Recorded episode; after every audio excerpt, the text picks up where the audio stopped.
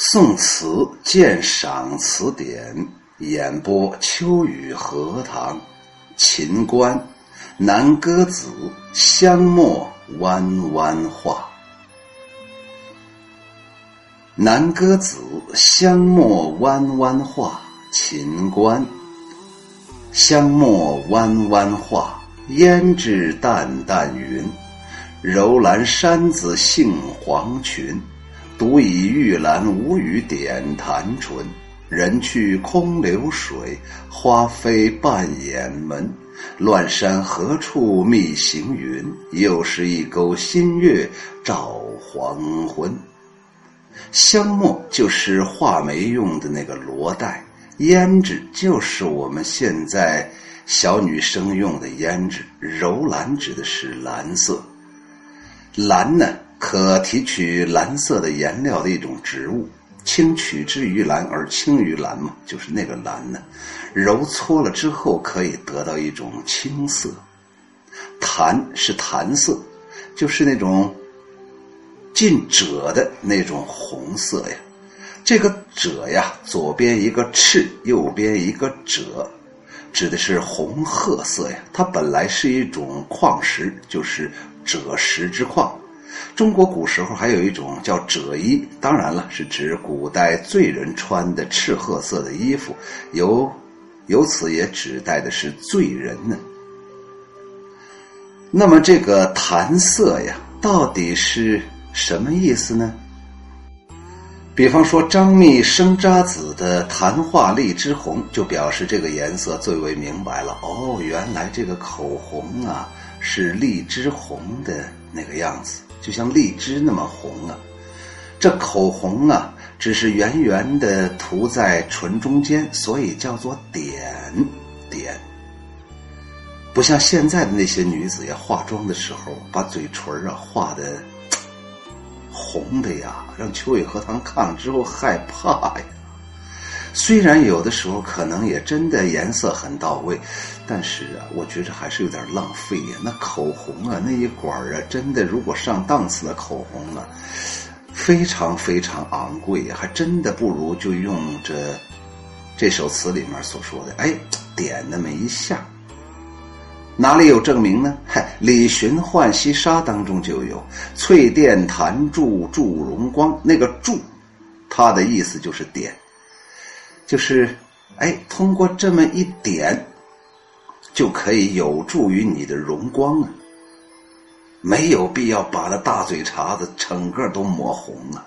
有的时候没抹好之后，牙也是红的，整个张开之后，那就是个血盆大口啊。哎呀，秋雨荷塘，这个是不是惹事儿呢？是不是让那些女性的朋友一定要找到我，然后？给我满脸都涂成口红了！不是这个意思。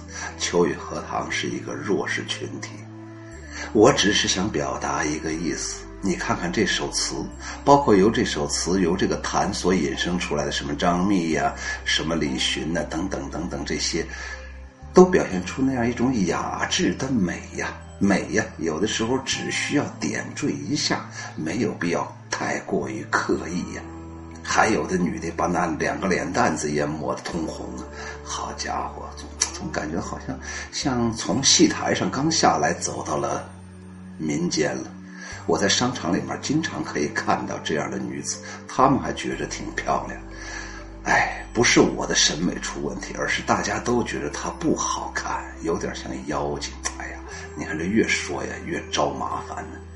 杜牧在《寄丰州张舍人笛》当中有“弹的染石痕半月”，写的就是那个形状，就好像是半月哦。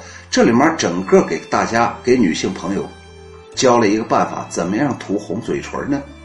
第一步，把口红拿出来；第二步，把嘴撅起来，不要把牙涂上。嗯嗯嗯嗯，撅起来，然后。在在那个在那个嘴唇上涂上一点这一点啊是个啥形状呢？像半个月亮一样。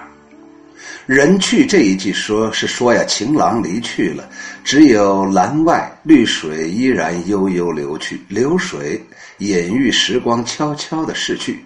冯延巳在却踏之当中有“君若无定云，妾若不动山”。这里的行云比喻的是薄情郎，乱山比喻心烦意乱的女子。当然了，对这个“君若无定云，妾若不动山”有很多版本，我怎么就很难查到是冯延巳所说的呢？当然了，我在这里面还是忠实于这个注解啊。整个这首词翻译出来就是用香墨勾画弯弯的眉毛，胭脂淡淡的匀在脸上，身着蓝衫和杏黄裙，独倚着栏杆，默默地涂着口红。情郎一去如流水，他却扮演着房门盼人归。情郎就像飘忽不定的云，如何能够寻到他的踪迹呢？一直要等到黄昏，又是一弯新月挂在天边，月不圆，人也难团圆呐。闺怨是中国古代永恒的文学题材，因为那时候妇女地位低下，交通不便，男子为了名将利所所牵绊，导致很多的女子不得不经常。受那种独守空房的痛苦。秦观的这首词在内容上虽然没有多少的新意，但是艺术成就还是很高的。词的上阙色彩鲜明，和下阙的冷落荒凉，恰恰形成了鲜明的对比，很好的衬托了离人的孤寂，可谓一篇描写闺怨的佳作。词的上片刻画这个美女，多用颜色的字面呢来渲染映射。如一幅工笔画，可以说是一幅工笔工笔重彩的梳妆图。香墨这两句是写女子用心打扮的情态。这两句虽然没有直说她是在画眉、茶枝，但是从画而且弯弯、云而且淡淡的这种形容词不断的来加深，这个画和云当中可以看出来。这个女子是如何精心的在打扮自己呀？哎呀，非常非常的小心，非常非常的细致啊！两句当中的前一句写衣着，衫子是青色的，裙子是杏黄色的；后一句写她的眉毛画好了，粉也擦好了，最后的工序是把口红圆圆的涂在唇间。但点将唇前的那个“独倚玉兰无语”却埋下了情事的伏笔。既然是独，却又精心打扮，这应该是在刻意的为某人而为吧？分明画外还有一个人在。女子对恋人的回归还抱有那么一线希望。词的过篇虽然也没有太多的写情事，但也不是单纯的在写景。对上片已露端倪的情事有着明显的发展，写景之外，别寄一番幽情，抒发人去楼空、青春虚度的情思，是全词抒情的中心。风扬花飞是残春的景象，给人以美人迟暮的暗示。花飞这两个字啊，尤其触目痛心。容凄惨的感受于寻常的场景当中，大有泪眼问花，花不语，乱红飞过秋千去的意思，简洁而含蓄。门是扮演着的，像是在为谁开着，这正是女子心还不死的写照。节拍乱删两句，行云欲恋人的踪影。古诗词里头大多用以来比喻那些薄情郎。你比方说像雍陶的“明月照高楼”就有“君若无定云，妾若不动山。云行出山意，山逐云去难。”这正是“乱山何处觅行云”的注脚。由于女子心烦意乱，所以是群山变成了乱山，这是移情于物的结果。女子最怕夜间的孤苦，可偏偏又是一个黄昏来了，又是这两个字，蕴含着这种等待和失望，远不是一次了。愁怨之情溢于言表。纵观全词，上片呢绮丽香艳，下片。凄清淡远，而又以情上下贯之，全词语言清丽，语意婉约，体现了鲜明的艺术风格。下来，秋雨荷塘再啰嗦那么几句。第一点，我们首先来解读一下刚才所说的“君若无定云，妾若不动山”，它到底是来自于哪里呢？明月照高楼，拥桃。朗月何高高，楼中连影寒。一副独寒叹，四座谁承欢？时节履已，有履杳不还。苍冥倘为何？妾泪终不干。君若无定云，妾若不动山。云行出山易，山逐云去难。愿为边塞臣，因风伪君言。君言良喜多。荡妾浊水间，那么这一句啥意思呢？就是你假如像飘移不定的云，我假如像无法移动的山，云朵走出山峰很容易，山峰追寻云朵就很难了。哎，你又把我给抛弃了，你这个坏蛋。那么明月河，朗月河高高，帘中楼中帘影寒。一副独寒叹，四座谁承欢？就可以看出那个女子在别人欢悦的时候，真是有点那种朱自清所说的“快乐是他们的，我什么都没有”。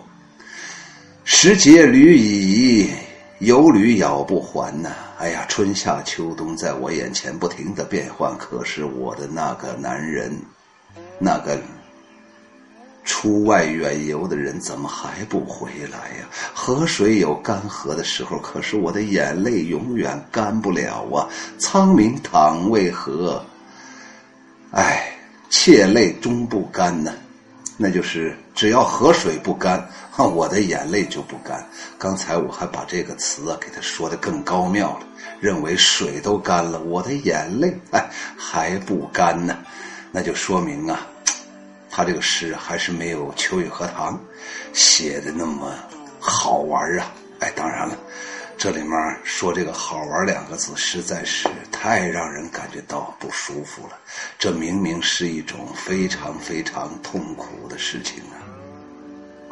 然后他最后又说了：“愿为边塞臣，因封为君言。”我就希望啊，你不是跑到边塞去吗？我就希望我就是边塞的风尘尘土，随时可以跟你在一起。君言良喜多，荡妾浊水间。你呀，因为身上有灰尘，你可以把灰尘洗掉，然后你就把我扔到那浊水当中。我宁可这样，也要跟你在一起呀。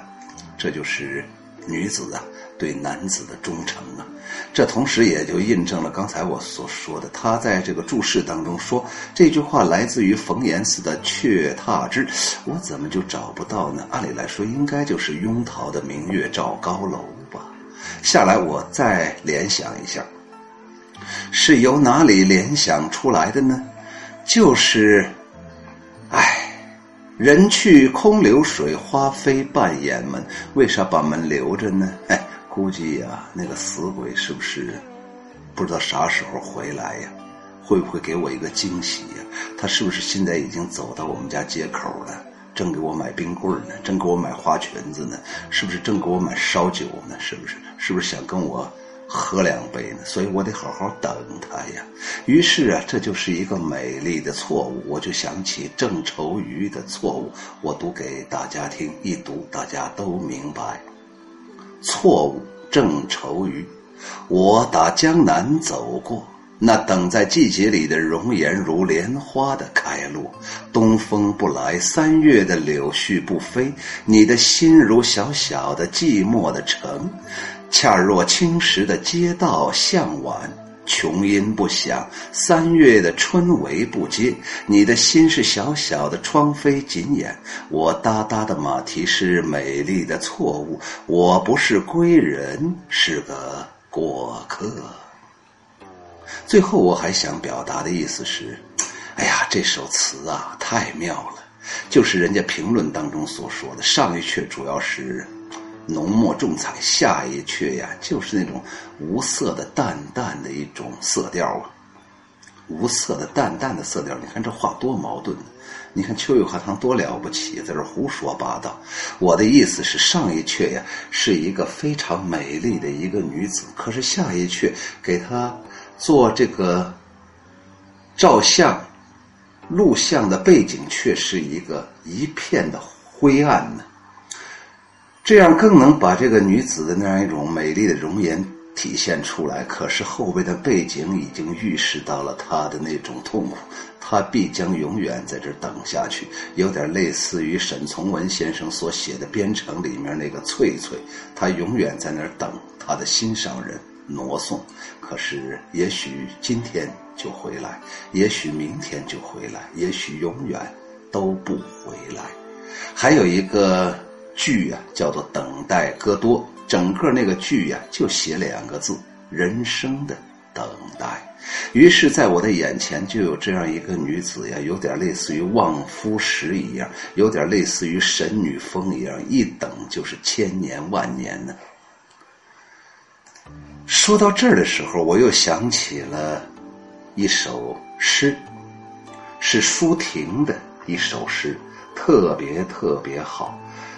舒婷的这首诗写的就是神女峰，她表达了另外一种思想，她想追求的是男女的平等，她为这种等待的女子呀，很觉得不可思议。她说：“神女峰，舒婷。”在向你挥舞的各色手帕中，是谁的手突然收回，紧紧捂住了自己的眼睛？当人们四散离去，谁还站在船尾，衣裙漫飞，如翻涌不息的云？江涛高一声，低一声，美丽的梦留下美丽的忧伤。人间天上代代相传，但是心真能变成石头吗？